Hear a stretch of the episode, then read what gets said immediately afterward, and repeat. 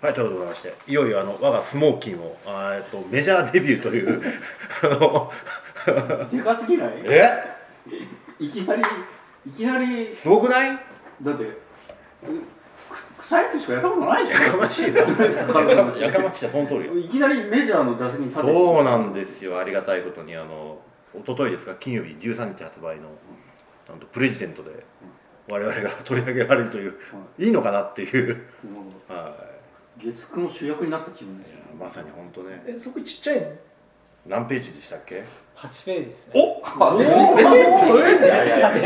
チームの何ページですか2ページそうだよねちょっと今ビビったよこれないなでも8ページと2ページじゃないですか、2ページこれ非常にありがたいあのこの企画を実は持ち込んでくれたのはこの有名レポライルポライターのはルポライターやりながらあのプレジデントって雑誌の、い、はい、まあ、マイナー雑誌ですけど。え何を編集やってます。名前を言ってください名前。国友浩二と言います。おお。よろしくお願いしルポ西成とルポ、はい。路上生活の国道ありがとうございます。さんはい。ねえあの今回お声掛けいただきまして本当にありがとうございます。ぴったりだったんで本当に、はい。あすっげえ嬉しいです。取材の話も素晴らしかったです。本当ですか？あ超嬉しい。ちょっと取材のね様子も若干だけあの後で流します聞いてください。はいというわけでございましてそれではもう始まります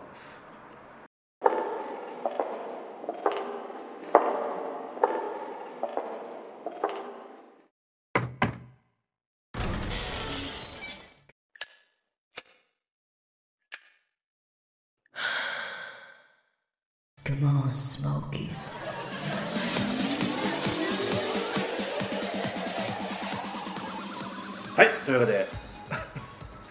ニヤニヤ笑わない。ニヤニヤニヤニヤしてさ。何を話すんでしょう？えいや今日のあのちょっと取材のこととか含めて、まあ、ちょっとちょっとでもあの宣伝になったらいいなっていうのがあったんですけど、はい、そもそも何を選んでいただいたんでしたっけ？我々を。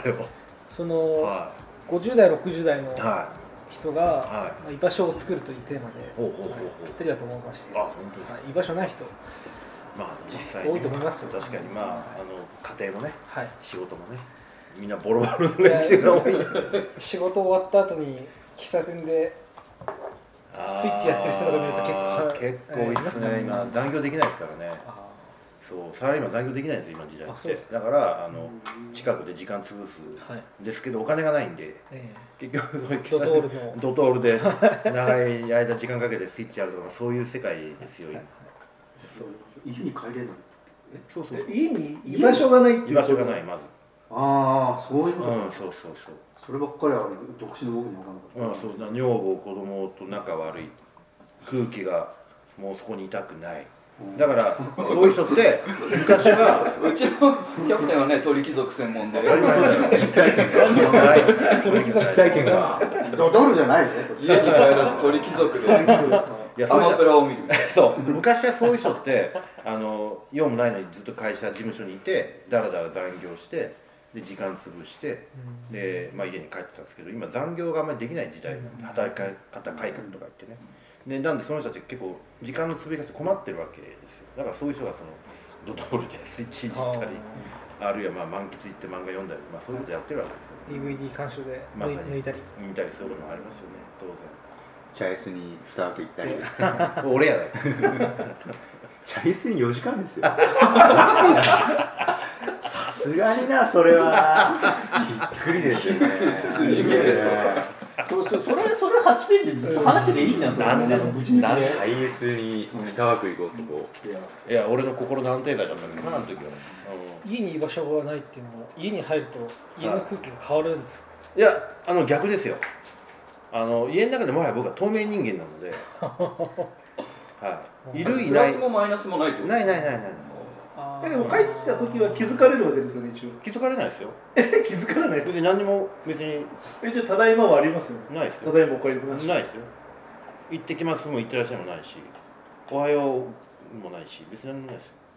よどうよ国ちゃん 自分で自分自分で自分でローン払った家にさ帰ったらそれよ。うん。何もないですよ。あいいので本ちなみになんですか当にはカルロスさんのマンションで、はい。まマンションちょっとわかんないですけどで家帰る時に、その口を聞かない奥様が、エレベーターから降りてきて、はい。自分が乗り込むあ感じだとああるあるあるある。それどうどうどうなるんですか？あるあるある。どうなるんですか目目合わせない？よ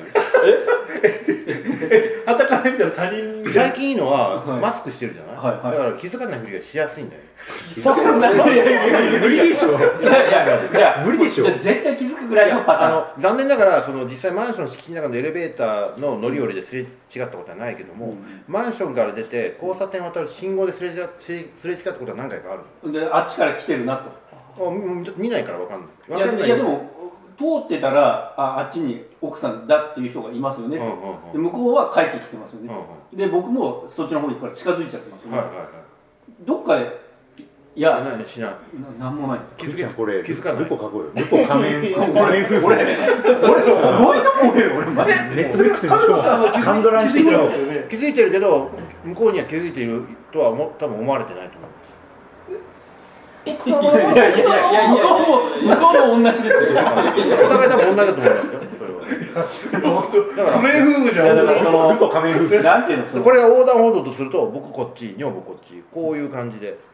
ジェームス・ミキュラのそうそうそうなんかなんかその会話がなくて、はその家の中でないは分かる、うん。なまあそうなのかなっていうはい気がしないでも、外でたまたま会っちゃった時とかでめっちゃ気まずくないですか、い全くその意識してないので、あそう。うん、挨拶しなきゃいけないかなとかそういうことも頭の中で葛藤がないない全くないですね。気まずいとか気まずくないっていうのは全く関係ない。もう もうこの話はやめましょう。本当だよね。いや本当そうです。人人んちの家庭ですからね。もう触らず触らず触らずで、まあそんな男でもね、まあ、あの記事を読んでいただければ分かるように、あのサブプレイス大事だよ。そんな男なんですよ。居場所は大事なのか本当に大事よ。大事。超大事。俺が言うんだから間違いない。すごい説得力あるわ。大事大事。なんならフォースプレイスフィフスプレイスもね。ないと、そこで人間バランス取っていくんだと俺は思いますよ。はい、なんというか今回痛い痛い人じゃなくてちゃんと賢者として出ますから。ね 痛い人じゃないけど賢者としてこれまで痛い人痛い人をやってくれって言 うからずっと痛い人ばっかりやってたから。本当に。どうせこういう記事になるんだろうなと思いながら取材を受けてたんだからこれまで。そうかそうか今まではね。今まで今まで。そうそうそっちのキャラで、言ってましたけど、はい、どうですか？取材していただいて今日え大丈夫でした？えいやもうあのライターさんも腕利きなんで担当まあね。まあね。誰とは言わないですけどね。誰でしょうね。写真も撮ってくれて書いてくれるんで。本当ですね。何もすることないですそう。よねスタジオスモーキーを経てここまで成長しましたよ。これをマッチポンマッチと言わずて何と言ってくれるもう遊びが金になりますから まあまあでもねあの読んでくださった方また読んでない方ぜひねそうですね。ちょっとプレゼント買っていただいて、はい、ぜひ読んでいただければ我々が言わんとするところをね分かってもらいますし僕みたいに悲惨なね 家庭生活を送りながらもどうにかこう正気を保ってる秘訣はここにあるっていうことでちょっとあ一人5冊買っていただいて、の、はい、お友達に配ってもらえると 僕らもメジャーに。救われるよね。本当に救われるよね。どうコンビニで売ってるから人気雑誌でね超超人気一流雑誌超一流流雑誌。ですね。そんなのに僕ら出ちゃって。いいんですよ。我々だから今多分声かけてくれたと思いますよ。でこれ聞いてる人大体ねあの30代後半から50代の人が多いのでどっちみち。もう皆さん身につまされてると思いますよ。本当に。会社みんな会社に会社が定期購読してるでしょ。あそういうの多いそうね。多い多いね。専務どこそうじゃない置いてほしくない。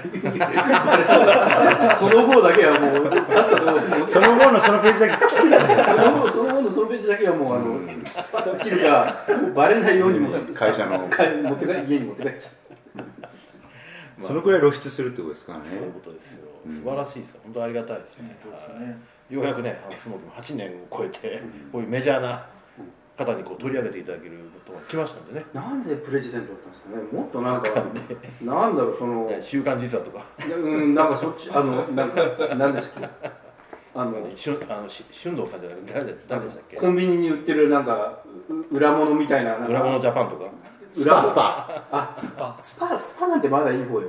スパなんて僕らからしてみたらもうステージよ完全に。あーもうそうそうだね。もっとなんかね、なんていうタイトルが出てこないんですけどなんか微妙な感じの。あんまり具体的な名前言わない方がいいかもしれない。皆さんそれぞれ頑張ってるからさ、うん。雑誌の取材初めてですか？初めてですよ。こんなの初めてマジで。あまだめっちゃ美味しかったの。本当に。こんなこともあるんだ。増えるかもしれない。いいやや増えんな。増えない絶増対えんな。ポッドキャスト増えんな。絶対増えない。あー増えん。取材が増える。あ取材が？はあー増えねえんじゃねえか俺も増えないと思う うん増えねえと思うぞ。残念ながらねうん。ポッドキャストは本当にニッチメディアなんで。成り立ちから考えたらね、うん。G ダイアリーかアジアンキングぐらいしか僕らは出れないと思ってるんだけど。まあ。確かに。まあな。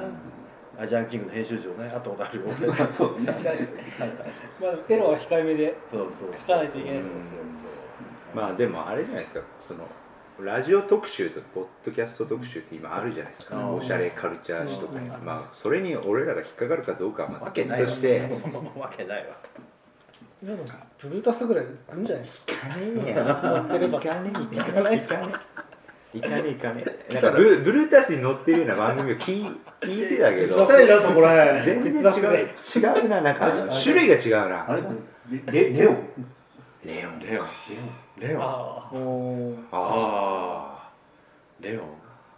東京カレンダー？いやもっと来ねえな。ごめん。いやだから来ないんだよ。来ないんですよ。来ないんですよ。結論来ない。カルソンだけでターザン出るんでしょ？ターザンが50歳の肉体改造みたいな感じで。しおれた金玉特集でしょ。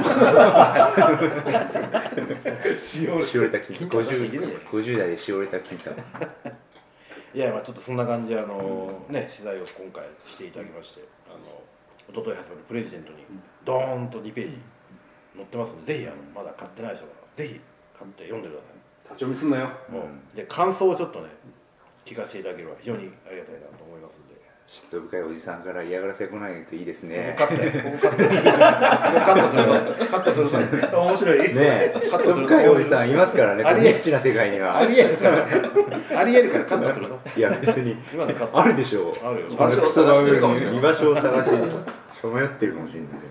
カットや。もうカット。はい。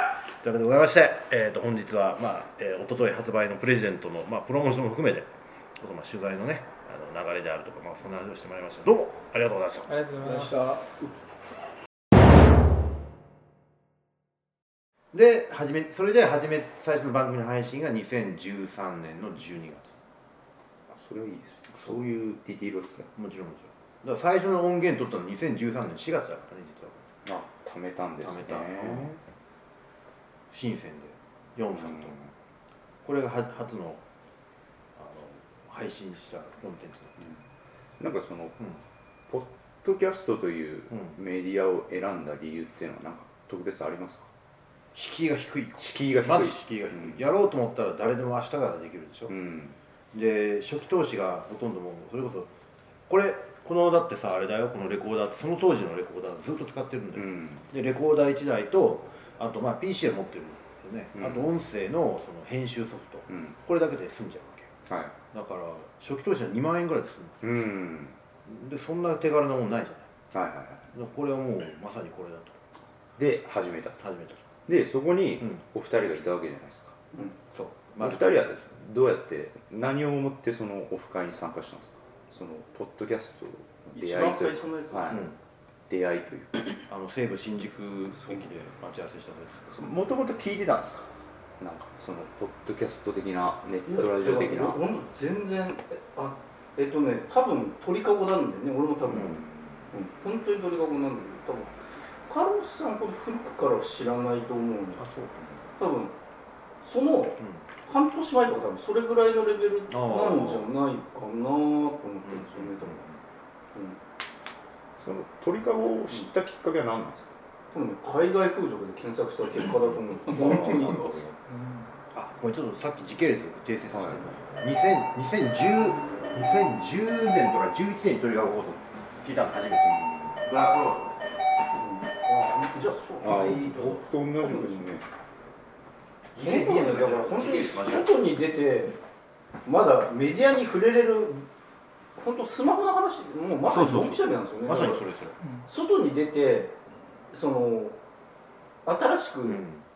モバイル端末で情報が取れるっていうことがまさに。なかったの、まさに。はあ昔ってそのそうですね。あの PSP プあのプレーションポ PSP あるじゃん、はあれにパソコンでダウンロードした映画とかをファイル形式変換して中に入れて、それを見てるっていう感じで外でどうあの情報が取れるっていう文化がなかったんだよね、PDA とかあったけどね。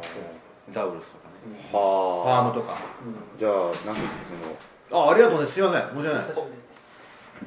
ポッドキャストポッドキャストってメディアにアクセスしやすくなったのと同時に、みんなまさにこうその興味があるとこことを検索したら引っかかったってことですよね。スマホとともにありっていうだことからそのそのなんか乱立してるような時代じゃなかったんじゃないのだからありがとうございます競争率が低いところにたまたまだからみんなこれかご見てるわけ。ですだから。コンさんはどうなんですか？もうポッドキャストを知ったのはもう完全に一致ですね。iPhone も入手しました、でイコール PC に iTunes 入れるじゃないですか、で iTunes 広げたらそうポッドキャストっていうのがで、うん並列で出てきてでそうすると鳥かごだったりたびたびニュースだったりとかっていう旅コンテンツやっぱ多かったからそれで目に飛び込んできて聞いてみたら止まらない。そうだよね。同じですよ、うん。まさにそれもうまさにその外に入っ出たら新しい情報が取れないう、行く前に準備してかしてたものでしかさばけない、うん要はポッド、えー、と iPod にダウンロードした音楽しか聴けないみたいな感じだったので、だから出先でいろいろものが新しいものが聴ける移動しながら聴けるんだなっていうのがすごい新鮮だったよね。でそういう意味でだからあポッドキャストポッドキャストが面白いわけじゃん、うん。そのチャンネル自体が面白かったわけじゃないのよ。なるほど。出先でいろんな情報にアクセスできるんだっていうのが面白くてうん。あこんなのもあるんだこんなのもあるんだってなん。かポッドキャストを漁った時期はあったあったよね。あまあそういう意味ではトラベラーだからねもともとね、そういうやっぱりあるよね。なるほど。で、俺俺なんかやっぱ一番はい。インパクトあったのは山本さんだよ。あの天才。あの天才。あの人は天才だから抜群に面白かったもんね。確かに。そうですね、あ素人でこんなそうそう回しができてまさに。上手い人がいるんだねっていうから初めて物事に対しての素人の存在を知ったのは本当に山本さんみたいなもんだよ本当本当。山本さんという天才が我々を導いたってことだよね。でまあそれポッドキャストのメディアを知ってカルさん番組を立ち上げたわけじゃないですか。でその参加そのなんでこの場所やろうえーとつなげようと思ってうん。居場所を作ったわけじゃないですか。うん。うんで実際どうですか？そのやってみて、まあいろいろあると思うんですけど、うん。今何を思って何をどう思って続けてますか？居場所として、単純な話であのまあ場所というか箱というか、うん。これってやっぱりなんつうの？まあいろんな人がいて、まあ、別にメンバーだけじゃなくて、まあ、この間ちょっとそんな話知ったんだけどさ、まあ、みんないろいろいろあるじゃない、うん。ねあの結婚したりさ、う引っ越したりいろいろあるよね、だから離れていく人もいれば来る人もいるわけ、うん。ただそれは箱があってこそ初めて成り立つでしょ、そこがなかったらさ結局行ってまた戻ってくる場所もないわけだ、うんそれは俺嫌なの、うんなるほうん、でそこを続けたいのずっと、そしたらまたまあかなか仮にどっか転勤で遠くに離れた人も東京戻ってまた会えるじゃない、ど、うん逆もあるうでそういうのどんどんどんやりたいでまた新しい出会いもあるしさうん。それがもうこのなんつうのこの企画の全てだからね、聞いてる人うがなんかちょっと来れるような場所ん、でももちろんそれもあるし。スモーツなんてまさにそうでしょ、うん。居場所という意味では。そうそうそうそう。みんなやっぱりそういうもう一つの場所って欲しいはずだから、うんこれないとなかなか辛いよ。なんていうんですかそれはあのいわゆるよくサードプレイスって言われるじゃないですか家庭があって仕事があって、まあもう一つ趣味なのか。そうそうそう。なんかその3番目ぐらいの位置ですか？もうまさに3番目だよ。3番目こそうん。まあ俺なんかも野球もあるけどだなんか場所って一回たくさんあった方がいいよね、うん。うん、だって仕事の家庭だけだったらさもうこれでバランス取ってるじゃん。矢印みたいな一つに壊れてたら全部壊れちゃう、もう三角とか四角とか五角形なんて一個ダメでもバランス取れるまあそういう感じだと思う。よそのなんだろう仲いいよ仲いいけどその昔から知ってる中の中その？なんて地元の友達ほど、なんていうの？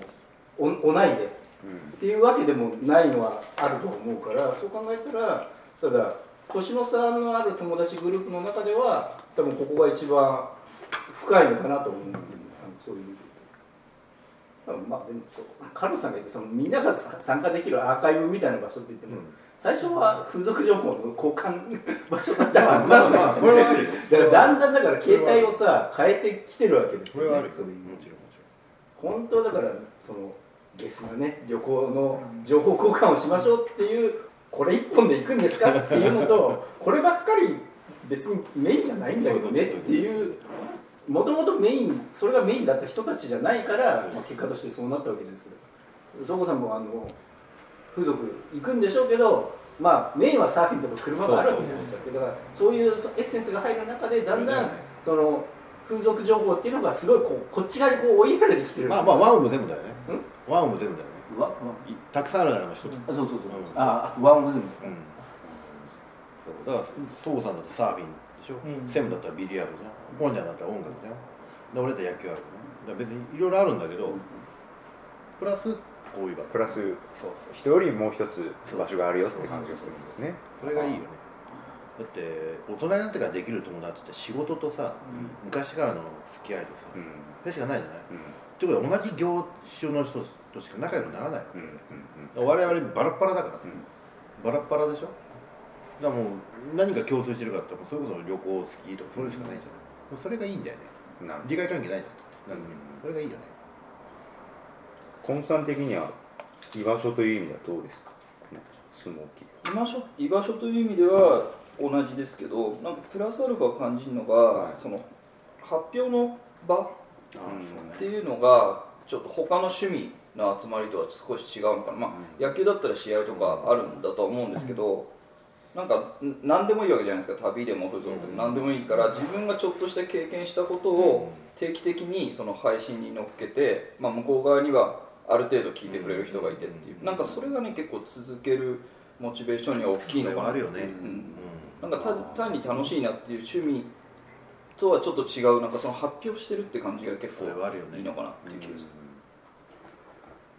少なからずリアクションがあるからね、うん。やっぱりそれは手応えになるもんね、でここでそのまあぼ僕らが話のキーになるなって思ってるのは相互さんなんですけど、その僕と相互さんは途中参加じゃないですか 相互さんはななんでスモーキーに入ろうと入ろうというか絡もうと思ったんですか？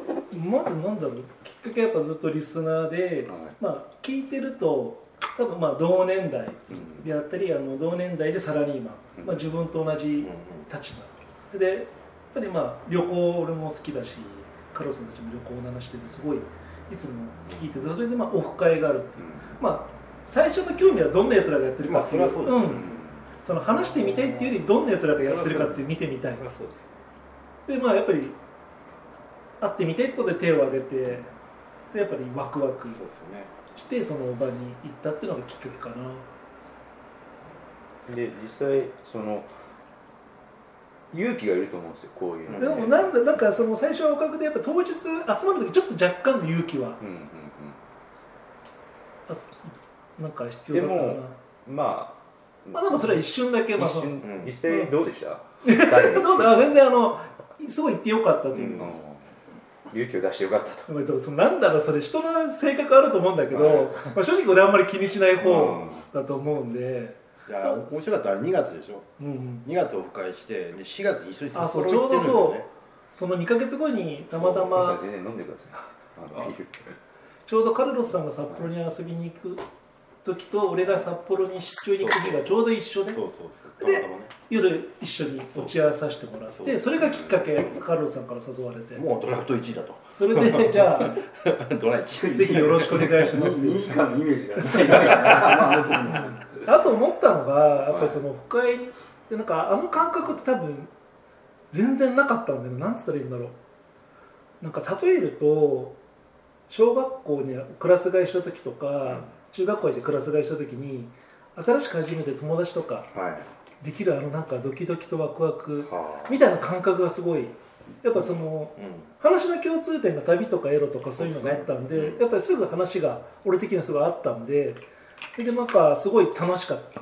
でなんかワクワクさせてもらったっていう印象しかないんだよねいい話ですね。いや小中とか、うん。あのワクワクで寂しくなるじゃないですない大人になると、うん、そうないじゃない。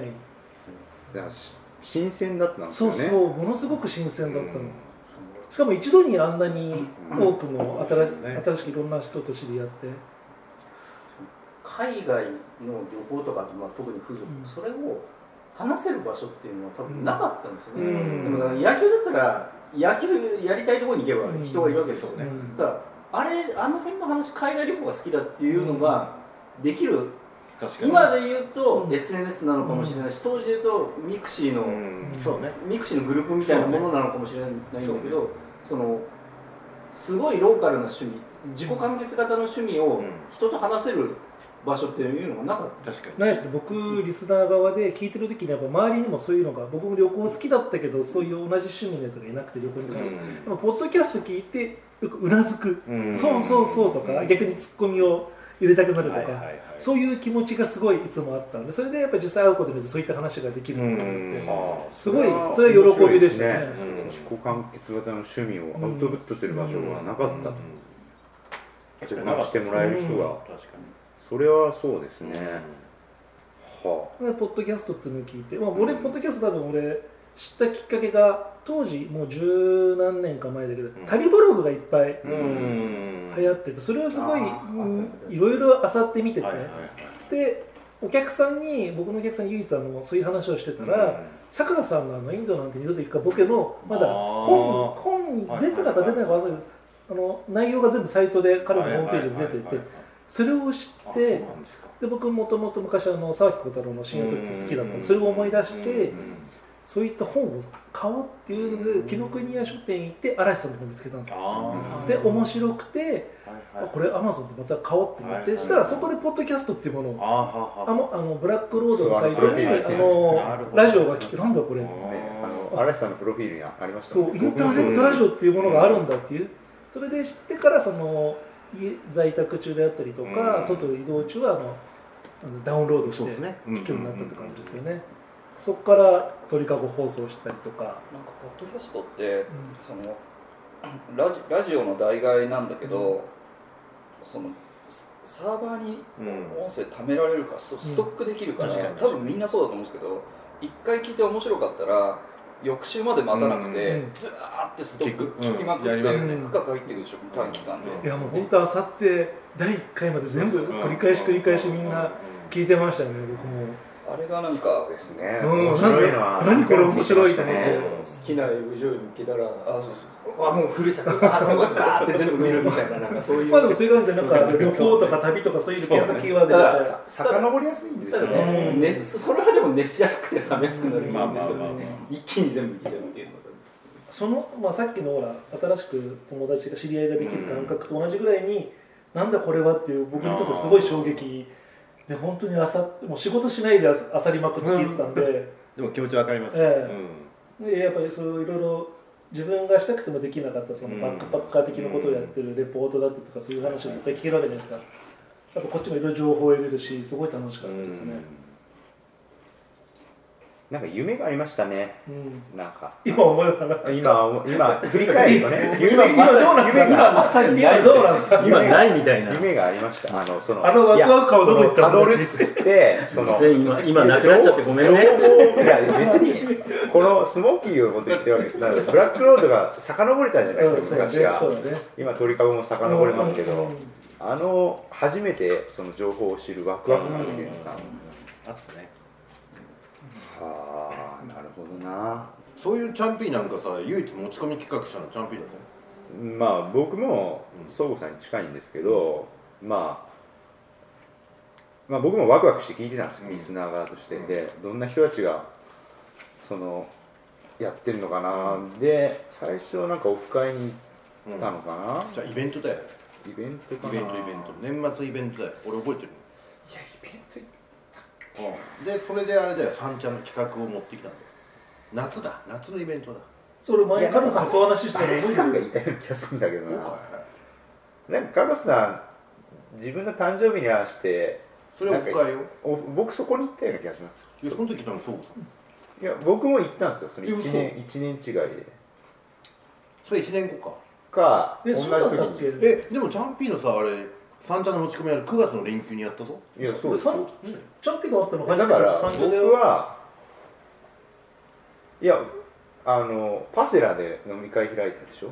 オフあ会をったあった。僕あそこにいたいましたよ。でいたっけ？向かいに虫蔵さんと嵐さんがいて。ああはいはいはいはい。横に星沢がいて、はいはいはい。はいはいはいはいで僕パセラやったね。僕はなんで行ったかというと、うん。まあそのスモーキーがどんな人たちがやってるのかと、あとなんかそのデレッチョの星沢ってやつが来るっていう情報も得てたんで、そそろそろ動画やりたいなと思ったんで、あーはいはいはいちょっと動画のノウハウを聞こうと思って。なるほどなるで割と戦略的に行ったのを覚えてます、ね。そしたら嵐さんがいておおっと思って、ラッキーみたいな感じそうでした、ね。かあったね。パセラあったね。うん。うスモーキー行かなかったらレオさんとも会ってないんですか？そうだね。したそうですかそうその領事と最初に会った時も一番最初に収録した時なんだよ。時に領事がいたの。へそうだっけ？そうなんですででいやあで名前と本は知ってたんですよね。あであもうイメージ通りの沖縄の元ヤンの兄ちゃんが親戚にこんな人いるわみたいな感じで。でなんかなぜか帰り際に同じ九州だから気が合うよねって言われて次の日の朝電話がってくるっていう全然違いますー得意の次の日の朝電話がってきて。得意のジャンプが。でなんかそこから仲良くなったしあまあそれは置いといーてででまたちょっと話戻してカルロスさんに聞きたいんですけど、はい。あのまあいろいろ居場所を作って運営してるわけじゃないですか、うん。でまあ今カルロスさんそういう思いで、うん。みんなが来れる来るものをうん。拒まずの、うん。聞いた人が来れるようなうん。場と,、としてうん。番組を作っているし、うん。そのオフ会としてスモッチョをやってるうん。っていう感じじゃないですか、うん。まあそれスモッチョが多分一番その、うん。外に向けてうん。やってることだと思うんですけどそれ、まあ、スモッチョも含めあ。外に向けてどう意識して外に向けてはい。やってます。まあポッドキャストって知らない人多いじゃないですか、まあ、ニッチだと思うんですよ。ニッチでコアだからこそ、うん。こうやって同じ趣味の人が共通項を、まあ、会ってしまえばこうぐっと仲良くなるじゃないですか、なんかそういうなんか意識してることってあります？か。あのねそうそう。あのそれすごくいい質問でなんでかというと例えばそうね。例えばソーシャルメディアの一つにしても、まあフォロワーを増やそうと思ったら、まあ、増やせることできるよね。うん。多分、これやり方あるんで、でも俺それあんまりやりたくないなんでかと適正なサイズってあると思ったのなんか自分がこう管理できるというはいはいはいはい。かコントロールできるというか、はい。でそれが多分居心地いいはずなんだよね。うんうんだだから個人のフォロワーで例えば2000人とか3000人とかあるいは5000人1万人いるよ。いるけど、はい。じゃあ果たしてそれが心地いいかというと俺そうは思わないんだよね大体今見てると2000人ぐらいのフォロワーがソーシャルメディアでいるとまあ企業からコマーシャルの対象になるみたいなのがあるけど、うん。そこもいらないんだよね。だから最初ほらみんな話した時にツイッター1000人フォロワー欲しいねって言ったことを覚えてる、1000人でいいと思ってるのそれぐらいがちょうど心地いいあの時間っていうかうん。感覚、だからほとんど分かるわけじゃん誰か、うん。うん。でそうするとまあなんつうのかな長く付き合える人たちがまた増えてくるかなと思ってるんだよね、うん。実際そのツイッターのフォロワーさんから仲良くなって一緒に飲みに行ったりする人もいるしね。仕事に来てくれる人もいるし多分それぐらいのサイズ感がちょうどいいんじゃないかな、どっちみちニッチメディアだから、うんうんうん。うん、ポッドキャストってね。そこでそんな広く求めなくても俺はいいと思ってる、なんかうん。それはやっぱ心地がいいし、うん。その実際に会える距離って感じですかね。何のためにやってるかって自分の場所を作るためにやってる、みんなの場所としてキープしたいからやってるわけでしょ、うん。そしたらやっぱり心地いいそのサイズ感がやっぱいいよ、うん。何でも一番になればいいよってお俺は思わない、うん。やっぱりそのそのそのなんつうの場所場所に心地いいそのステージって俺あると思ってて、ポッドキャストはやっぱりニッチメディアなんだから、うん。それに付随するものってそんなになんつうの数を求めなくてもいいんじゃないかな、うんただあんまり少ないと寂しいよね、うん。それが程よいのは多分1000俺はツイッターツイッターの場合は1000人とか。うん。ぐらいがちょうどその認識お互い認識できるし、だから俺変に絡まれたことない。ツイートでいわゆるクソリプ的なないないない一人もない。一回もないよ。うん。番組のそのことに対しても一人もないよ。車で言うと三岡がウェブで全世界展開しないぞっていうのと同じ。あーまあまあまあまあ。ねそうそうかもしれない。わかりやすいですね、うん、結局 結局ほらお互い顔が見えてるし、キャラクターが分かってるからこうなんつうの？あのいい時間が持てるってあると思うんだよ、うん。そこにわざわざさなんかこうなんつうの？不規則文章をそこに入れ込む必要ない。よ、うん。それが面白くて跳ねたりするんだろうけど、うん。でも俺はあんまりそれ求めないねこの場所に、うん。だって仕事なんでまさに毎日不規則なんだから。うん。ね、あえてそれ以外でさ、そんなの求めたところで、あんまり意味ないな。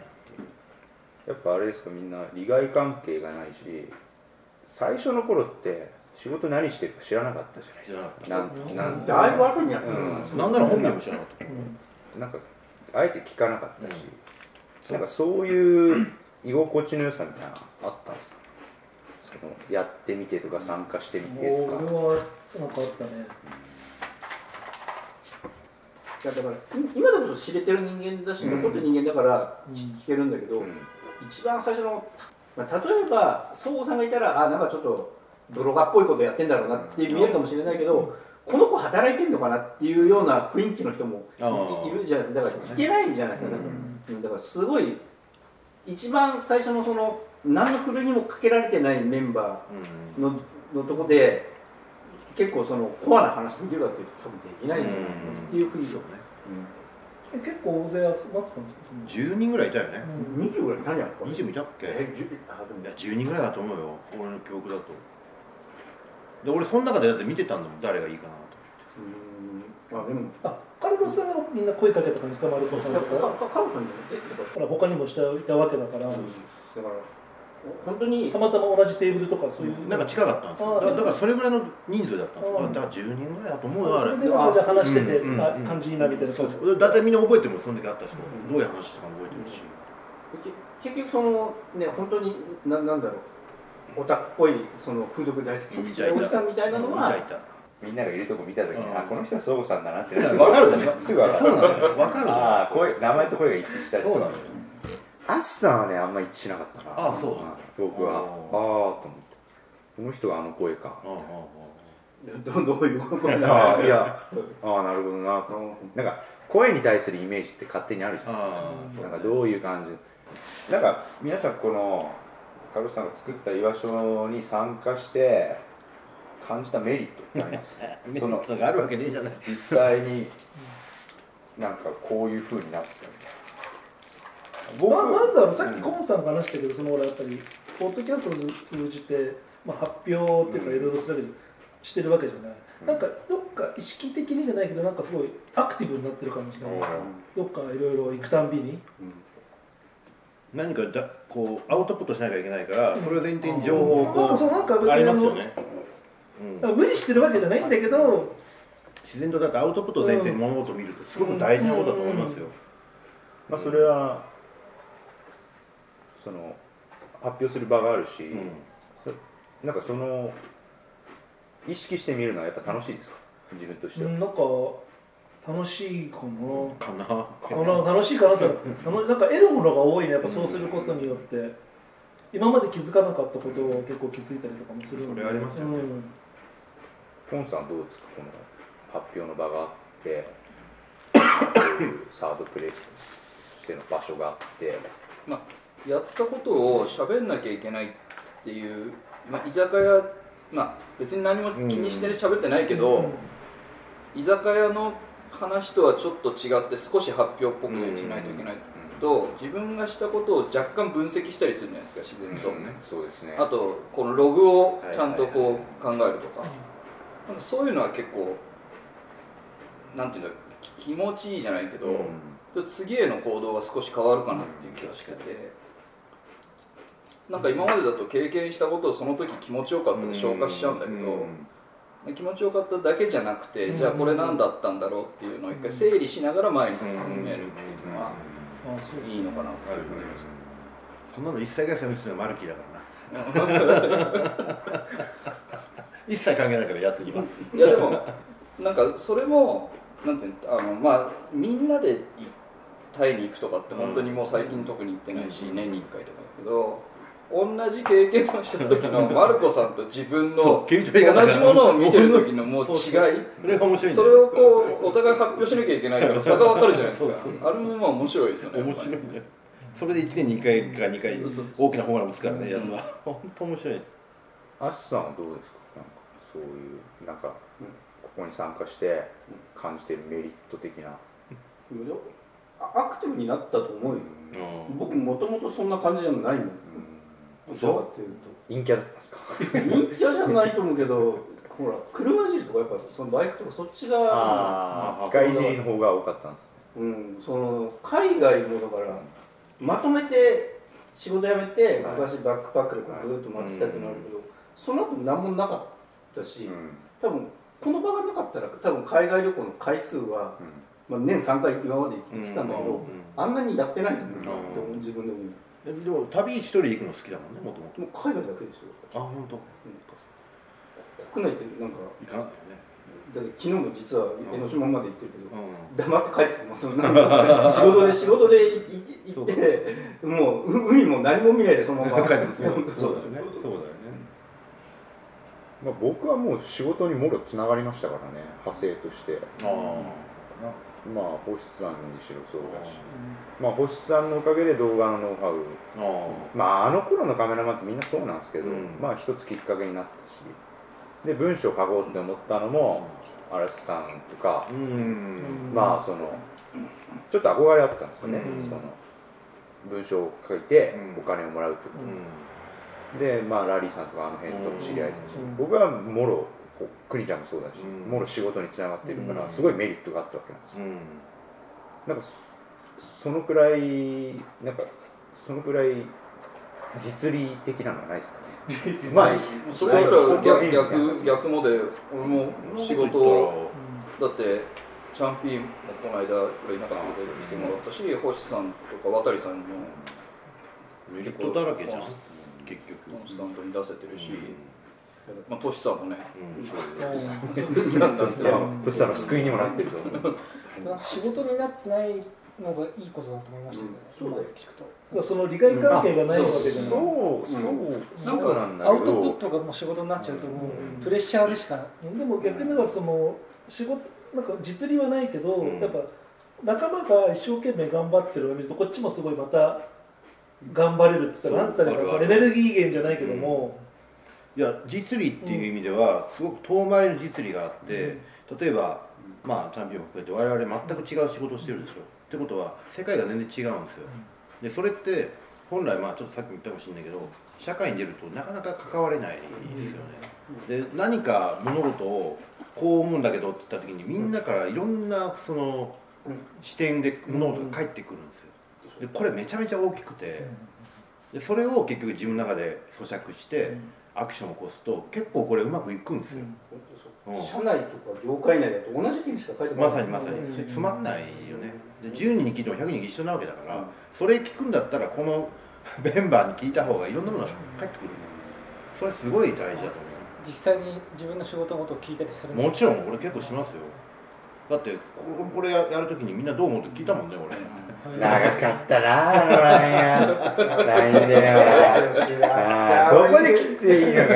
いな。いついつ切っていつ入っても切ってもいいって言うけどずっと喋ってたからな。よく喋れんなと思ったもん。それぐらい俺の情熱があるわけだよ。だからなんだっけ。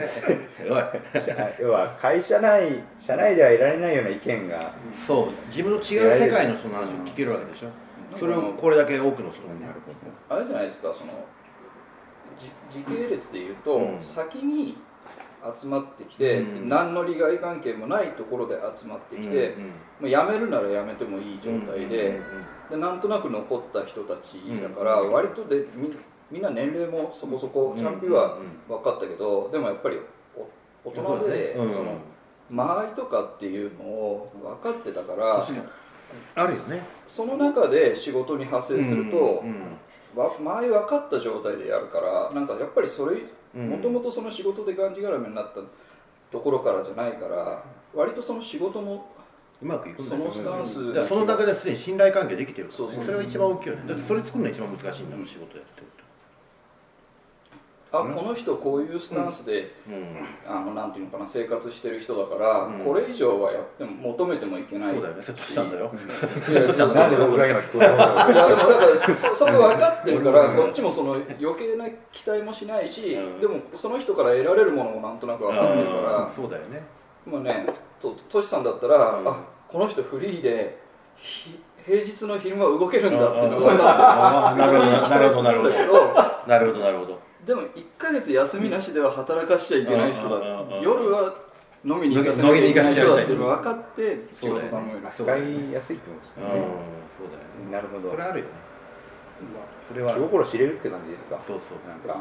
まさにプレジデント向けに言うんであれば、うん、なんていうのかなこの得られる効果っていうさ例えばどっかの企業に属したとするじゃない、まあまあ普通の中堅ぐらいのそうするとそこで結局友達ができたり、うん。そそこの社内で友達っていうかその会社関係の中でしかうん。結局ねその中で奥さんを見つけたり、うん。あと土日はテニス部に所属したりとか、で他で会うって言ったら大学生の頃の同級高校の頃の同級みたいな感じが多分ほとんどだと思う。うん。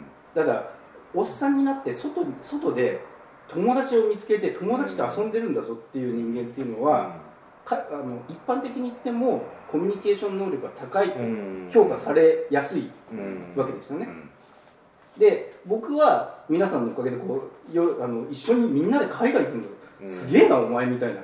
どういうグループなの？うん。みたいな。でそのうちのうちのリーダーなんて奥さんに黙ってそのまま海外行ってよその日うちの一人はもう横から行方不明になってるんですよ。すごいねそこって。っていう言われるようなだからなんていうの？あこいつはいや会社が僕を評価するときに内向的な人間なんだなって思われるのかいろんなところに友達がいるんだと。しかもその中にはこの会社が得てる年収よりもはるかにいいお金もらってるような人もいるんだっていう見方をされる方が僕の評価としては高くなるわけですまあ簡そうだよね。うんまうまいだろこの切り口が。うんだからそのプレジ喋るデントの喋りもうまいと。だからそのあある意味だからその見えないところでのそのセルフプロモーションみたいなものにうん。結果としてなっちゃってるっていうのはうん。その見えない実利だと思うよって話。なるよね。でもプレゼンみんな上手くなったじゃない？どう？みんなもともと上手かったかな？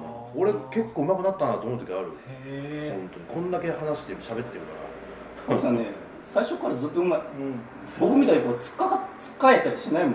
なんか。らそうかな。もう縦板に水みたいな感じ。本当になんか司会者って感じ、そう。うん。ただ興味があることと興味がないことの差が激しくてみんなそうそれはみんなそうだよみんなそうだなんかからすっげえうまいなと思う時とああ興味ねえんだろうなと思う時がすげえある。まあ別にいいんですけど。みんなそうだ YouTube とか見てるとやっぱりその司会司会業とかわかんないけど MC 業とかすごい上手ですよね。YouTube あれ僕チャレンジなんですよあれ本当に。なるほど。あれ本当にチャレンジなんですよ。本当。あれライブでしょ？あはい。まあ一応そうですよね。考えてま臨むけど基本的にアドリブでやんなきゃいけないんで。なんかいろいろあるんですか？構成じゃないけどそういう。でいやあえてやっぱり相手にはこういう話しますよぐらいしか言あわない。はいはい。嵐さんにも言うけど嵐さんそのみんな無視しちゃうからあの人。うん。であの人ほらトリッキーでしょ？トリッキーなのとあとまあまあ国人さんも出てくれたけうん。どやっぱりそういう人も出てくれるわけじゃないですか。うん。そしたらまあ当然やっぱり多少プロモーションしなきゃいけないいろいろあってそれを1時間の間にいかにこううん。まとめるかっていうのがあるんですよ。あれ以上長くやってもあんまり意味ない。うん。それをやっぱりこうあのライブのあれ誰が見てるか分かんないところでやるのであれはなかなかの緊張。いやなんかそうだろうなと思って僕も本当に。あの昨日の今日見たんですけどもすごいなと思って。じゃあ国野さん出た時あれ結構ビビったんですよ。だってめちゃめちゃいやあの視聴視聴者の層っていうのが例えば嵐さんが出てるのである程度、まあ、似てるんで相手も僕のこと分かってるんで、うん。まあ、あ気楽じゃないですか。でも国野さんの読者っていうのは全くほら違う層の人たちなのであのそれは僕は感じました。あでしょ？すごい気使ってるそりなって。ゃそうよ。そりゃそうよ。あ あのビビってるとは違うけど、うん。なんかいつもと違うなそと思いました。りゃそうよ。あれ本当疲れたのあの時。マジで。本当に。で昨日もだからえっと藤井さん、ええ。藤井さんもやっぱりそうじゃないですか。全く違う層の人たち持ってるんで。ああやっぱねでもそれはチャレンジなんですままとまります？ちょっともうちょっと聞きたいんですけどまあその皆さんにとってこのスモーキーの存在価値とかを聞きたいのが一つとなんかす他に居場所がなくてここに来てるのかそれどうかっていうのも聞きたいです。まあ極端な話カルさんの家庭が終わってるからまあここにそのそういうのを求めてきている面もあるのかやめましょう。すごいな。とかそういう面を聞きたいんですけど。なんでそんなディスるんだよ。いや、そのままやない。まあ、居場所ですから例えば読んだ読者がもう居場所がないとか家庭が居場所がないとか職場にも居場所がない。でじさ自分の心を許せる場所を作る。どういうどういうふうにしたらいいのかって思うかもしれないじゃないですか、まあ、そういう人たちのメッセージだよねある意味ではね。そうです。あのまあその自分にとってこのスモーキーという場所はどういう居場所なのかとまあそのもし読んだ人が居場所を作りたいとかその居場所を求めたい求めてるとかそういう人に向けてなんかこういうふうにしたらいいんじゃないかみたいなのってあります？僕らの場合はポッドキャストでしたと。うんうんこういう趣味の合う場なんか気の合うような人がいるんじゃないかと思って勇気を出してきたけど、なんかそういうのをでもそうそうなんじゃない？のかな、やっぱその自分が関心のあるうん。コミュニティとかあることに、やっぱり一歩足を踏み出す、うんまあ俺もチャンピーンもそうだったと思うんだよね。やっぱ一歩足を踏み出すことによってこうもなんか変わってきたっていうか、うん。まあ俺にとってやっぱそのこのスモーキーササードプレイスのやっぱすごい心地の良い、うん。なんか居場所の一つでもあるので、うん。そういうのになんか興味があるっていう人っていうのはやっぱりなんか勇気を出してそれまた話戻っちゃうんだけども、でもそれにつきますようんね、それしかないとだってじゅなんか周りからやっぱり来るとこ多分ないと思うんで、うん自分から行動しない限りには、そうですようね、ん、なんか自分の多少の勇気が必要かなと思う、勇気を出して自分の興味がうん。ある好きなコミュニティになんていうんですかアクションを起こしてみるのがいいんじゃないかみたいなことですかね、そうすると結構開けるんじゃないのかな、確かにその通まあまああくまで経験だよね、あとやっぱあれですか顔が出ないまあある意味そのり、立場を隠せるっていうのもうん、大きいよね。メリットですよね。楽楽に考えなきゃいけない。考えなくて失敗か失敗考えなきゃいけない。音声コンテンツ一番の強みじゃないそれが、うん。その代わりやっぱりもう俺もよく言うけどやっぱり勘違いしちゃいけないんで。顔をさらしてうん。そこで飯食ってる人と一緒にしちゃいけないところは思ってるんで、うん、表現としてプロでやってる人そうそうそう。ももちろんもちろんもちろんもちろん当然当然この方のような。まさにねもう この方のようなね。だだからやっぱりうんそうそうよ。やっぱそうあるよやっぱ、うん、まあ国さんだけじゃないけどね。新井さんちゃそうじゃん。うん。自分の看板で食ってますからそうそうそう。それはやっぱり本当すごいと思うギャラもらった。YouTube ギャラもらった。いやなしで出るわけねえじゃん。いらなんかね言ってることとねやってることは違うんだよ。プロには金を払った方がいいんじゃないかな。その通りだよ、ね本当だよこの間葵さんにも出てもらったんだいやそれ見ましたよちゃんと。あそう。僕はあのリアルタイムではあんま見れないけどあああの BGM としてはちゃんと聞いてます。俺だから結局今ほらパンディットなんでまさにそうなんだけどお客さんの席と舞台ってすごい近いじゃない、うん。でもその近いんだけど舞台とお客さんの席ってものすごい差があるんだよね、うん。今の時代でいいのは簡単に実は舞台に上がれるわけじゃん、うん。でも上がろうとしない人がほとんどなんだよ上がりゃいいのにって俺思う、本当に思うわけ。この間のグレーゾーンっていうのはあるわけだからそこ超えりゃいいのにうん。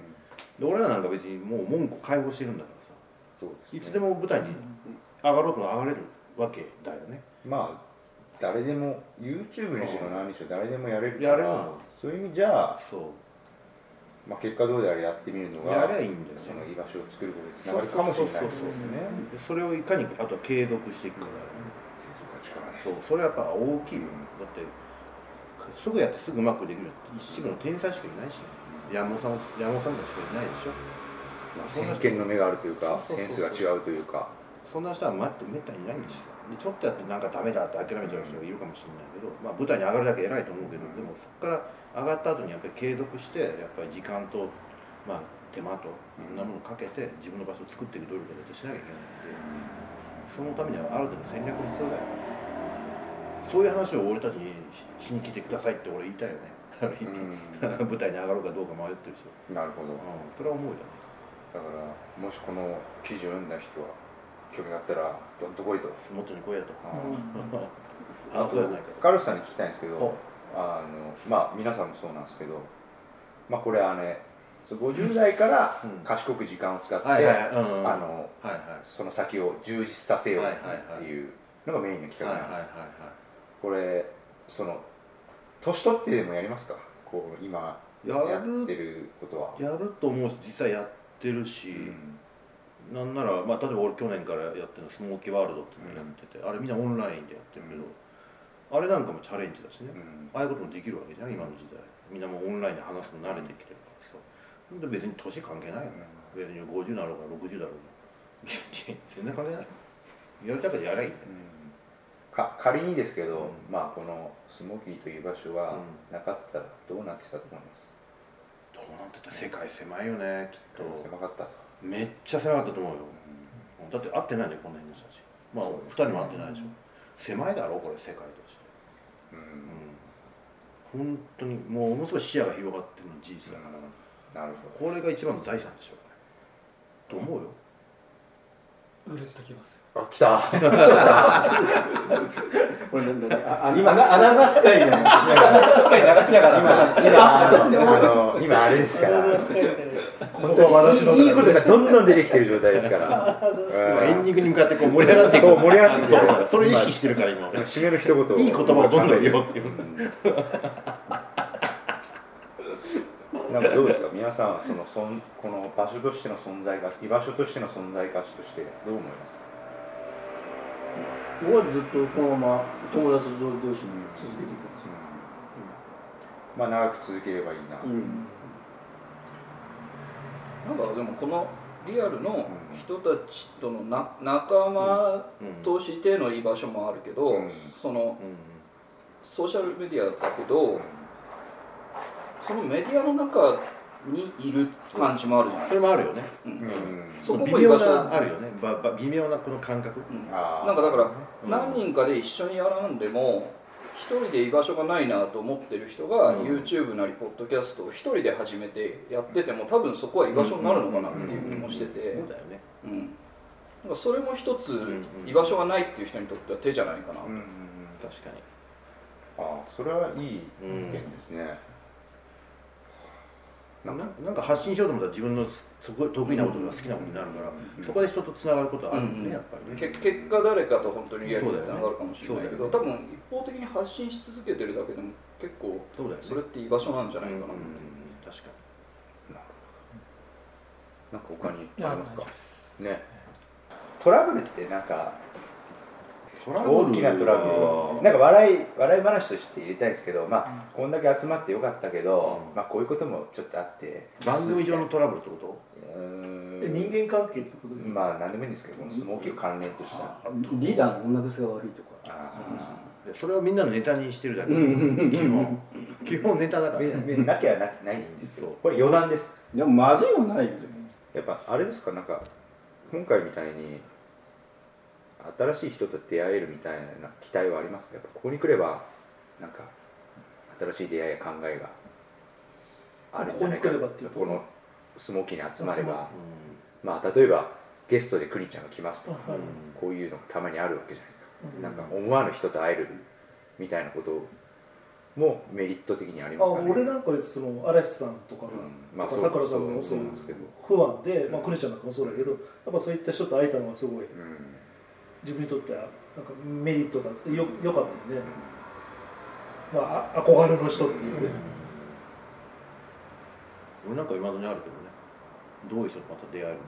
うん。いつも思ってる。そういうワクワクまずそう今今後もも含めてなんか俺もあるねなんか、じゃあ最後はそれで、うん、やっぱほらコロナで今なんかいろいろ会いづらかったりとか、うん。旅行行けなかったりするけど早くうん。なんつうのそれが開けてやっぱりみんなで海外行きたいし、もっといろんな人と会いたいっていうのをすごいうん。強く思ってるね、じゃあ締めは。いや門出を開いてるんで、いつでも我々に会いに来てなんかそういう感じにしてみましょうか、文句は解放してる来るもの拒まず拒まないよ去るもの待つ、はい。いやいい話だったんじゃないですか、はい。とまともな話ができたな。なんでどうしたの？趣旨に合っていや合ってると思います。合ってると思います。今までまともな話してなかったの ドンピだったなよく思いついたね。いやさすがだよ。売れっ子のプライダーだでもでもなんか媒体に載せるんだったらその読んだ人が50歳から何しようっていうようなところが必要なんじゃないの？いやだからその居場所をまあ、こういう集まってるあいや人がいるよじゃあっていう。ご互助会に参加しましょうっていう話。ご助会だから まあ。そういうざっくり言わない。ざっくり言わない。えなんかあいいなそういう集まりと思わせるような感じ。そうですね、大人になってそういう。あだからあのネットそういうネットラジオポッドキャストっていうのがあるんだっていうのがまず多分一つ知らない人は知らないんです、うん。でそういう使い方をしてるんだな、でまあそれを読んだ人が YouTube に転換するのか、まあスタンド FM じゃないですけど、うん。なんかそういうふうにやってみるのか。っていうのはその読んだ人次第だから、まあこういうふうにうまくいってるよっていう例ですから、うん。とても僕はあのいい企画だなと思いました、で実際このね居場所を作って、うん。まあカロスさんある意味安定剤にもなってると思うんですよ、なってるよね。ねですよね。今みんなふらーっと来て、うん。ババーっと喋ってでまあそのリアクションも放送自分で聞くのも楽しみじゃないですか、そのアウトプットするって発表したなんかそういうことになってるのかなって僕は思いました、その通りです。はい、間違いないはい、じゃあ取材という意味ではこれで、はい。あとちょっと